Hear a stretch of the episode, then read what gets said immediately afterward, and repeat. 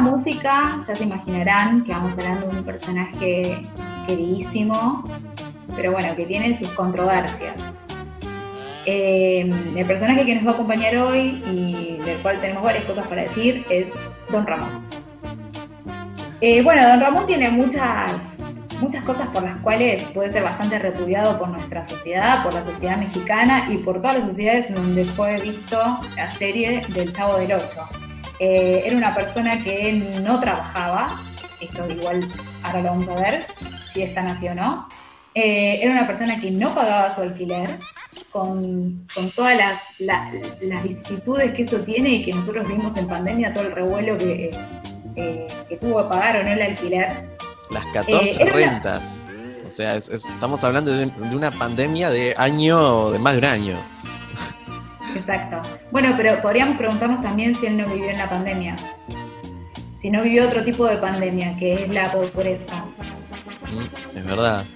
Ahora, él estábamos eh, con que es trabajador, no es trabajador, es decir, la serie lo muestra como una persona que no trabaja y muchas veces los chicos y las chicas que forman parte de la serie lo gastan y, eh, le, hacen muchos chistes con respecto a que él no trabaja. Eh, ahora bien, nosotros eh, estuvimos regalando información y viendo que Don Ramón tuvo varios trabajos, o sea, trabajó como zapatero, como reparador, como repartidor, boxeador. boxeador, abogado, eso no sé si en algún momento, digamos, fue lo que intentó y, no. Me parece que hay que estudiar para eso. Pero bueno, digamos que tuvo la voluntad, si se quiere. Es, eh, más del tipo de, changas, ¿no? Pintor, eh, lechero, no sé. Es como, como más del trabajo informal. Exacto, y quizás, digamos, si es algo que perdura hasta hoy, ¿no? Las changas no es vista como un trabajo, o sea, no sos una persona trabajadora si haces changas. Eh, sos una persona que hace changas, ¿no? Y él me parece que reivindica todo el tiempo ese lugar de no, parar, pero yo trabajo. Eh, un ingreso tiene seguro, ¿no? Eh, sobreviven en una vecindad, también sin pagar la renta, pero los servicios supongo que tendrá que pagarlos, el colegio eh, no sé si es público, creo que nunca se dijo. El colegio de la chilindrina, la hija, ¿no? Después de todo es un padre soltero. Así que, digamos que tiene bastante responsabilidad solo, de llevar una casa solo. Nada cuesta más trabajo que vivir sin trabajar. Y de los males el menos, ¿no? ¿Bien? Pues con razón ayer estaba leyendo el periódico en la sección de empleos. ¿Te acuerdas, chavo? Ah, sí, sí, que hasta puso una crucecita en un anuncio. Exactamente, sí. Pero no consiguió el trabajo porque llegó demasiado tarde. Llegué a las 7 de la mañana, chavo. Pero llegó demasiado tarde. Fui el primero en llegar. Pero llegó demasiado tarde. Y dale con que llegué demasiado tarde. ¿Por qué dices que llegué demasiado tarde? Porque solicitaban un hombre joven. O sea que llegó como con 40 años de tarde. Porque si hubiera ¡Ya! Ya está bien, chavo. Y por si no lo sabes, el empleo que tomé solamente lo puede desempeñar una gente joven. ¿Qué empleo conseguiste, papi? De repartidor, mijita. Pero de repartidor de leña. ¿Y tú te imaginas la fibra que se necesita para cargar 40 o 50 kilos en la bicicleta sin perder el equilibrio? ¿Mm? Se necesita mucho sentido del equilibrio.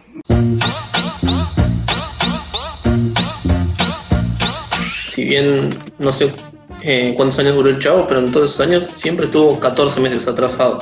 Así que en todo ese tiempo se ve que estuvo trabajando y por lo menos llegó a eso. Y, siempre debiéndole al señor Barriga, que Patricio vos nos contabas que Ah, es muy interesante la lectura que se puede hacer entre esa contraposición entre el señor Barriga y, Don Ramón. Sí, es como que eh, muchos dicen que Don Ramón, si bien tuvo muchos oficios, eh, como los que nombramos antes, eh, se lo tiene como el vago.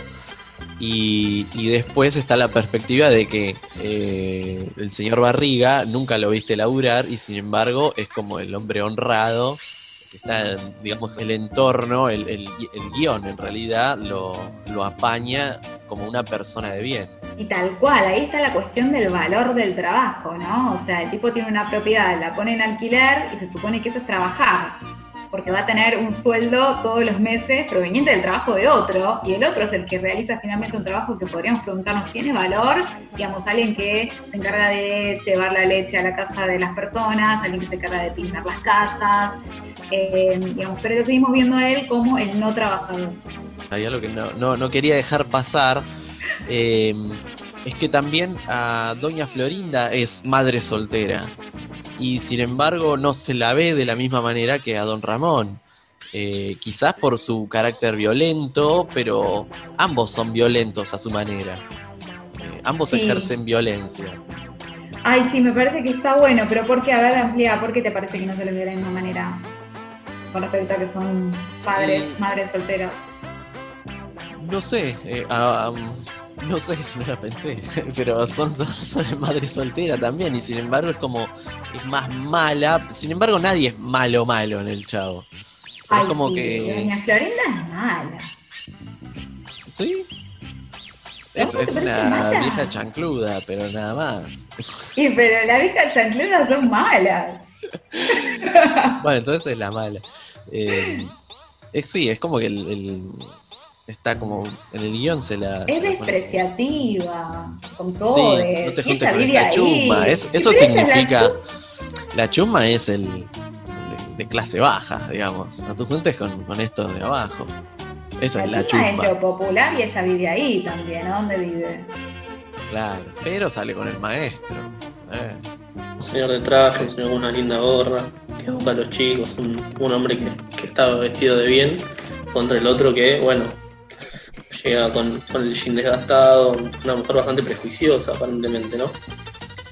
Y si los comparamos con Girafales, sí. El tipo es un profesional, eh, tiene un trabajo formal y eh, Don Ramón no. Sí, sí, sí, claro, pero digamos, no viéndolo desde el punto de vista del posible candidato, de todas maneras, digamos, a mí me parece bastante bruja ella, la verdad. A los chicos los trata. Porque una cosa es, por ejemplo, hablemos de cómo los trata Don Ramón a los chicos y cómo los trata ella. Digamos, Don Ramón se exaspera porque los chicos le, le hacen cosas a él.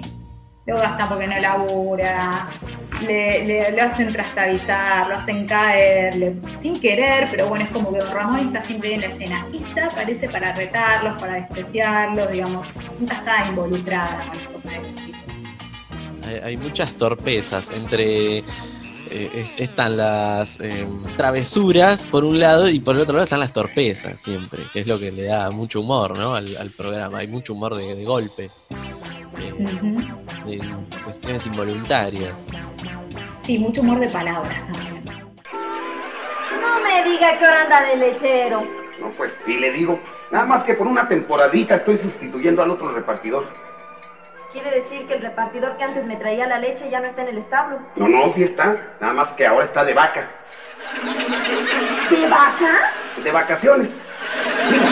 Y mientras, yo lo sustituyo. Ay, sí. Lo dice como si fuera un empleo de mucha categoría. Ningún trabajo es malo, señora.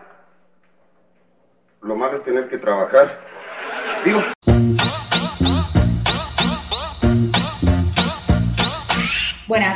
podemos escuchar que don Ramón dice, eh, ningún trabajo es malo, lo malo es tener que trabajar.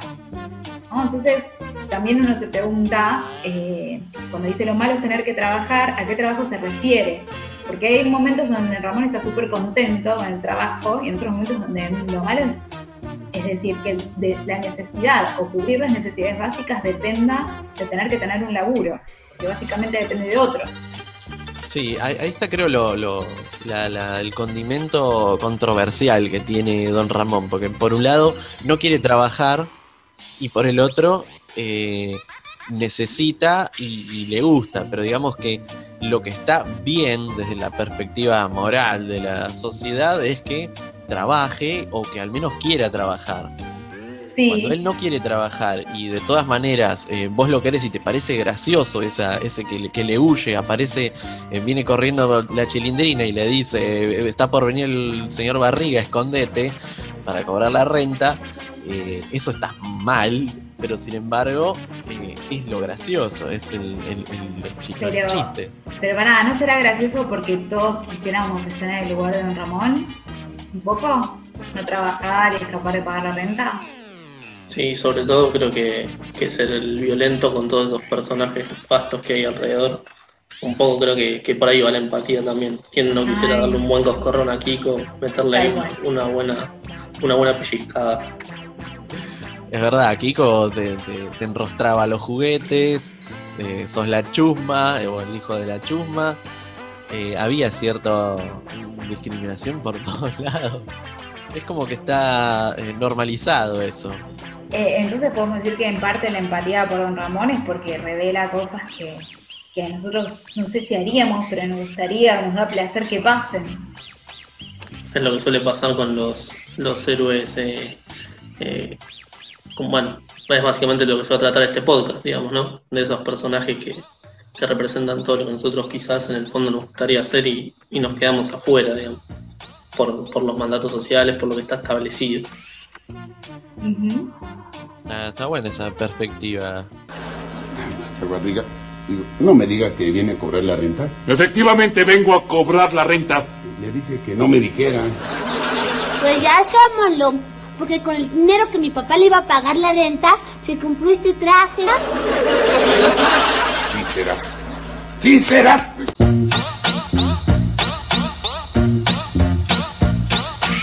Recién escuchábamos que, que don Ramón ¿no? se había comprado un traje eh, con el dinero para pagar la renta. O sea, que efectivamente había conseguido el dinero para pagar la renta, pero el tipo se compró un traje. Y esa escena este, me hace acordar como un meme que se hizo bastante viral, donde hay una familia carenciada con un niño que por estar andando en bici y las vecinas lo señalan, no sé por qué son mujeres, pero bueno, el meme me parece así, y lo señalan eh, como diciendo, mira, no tienen ni para comer, pero le compran una bicicleta.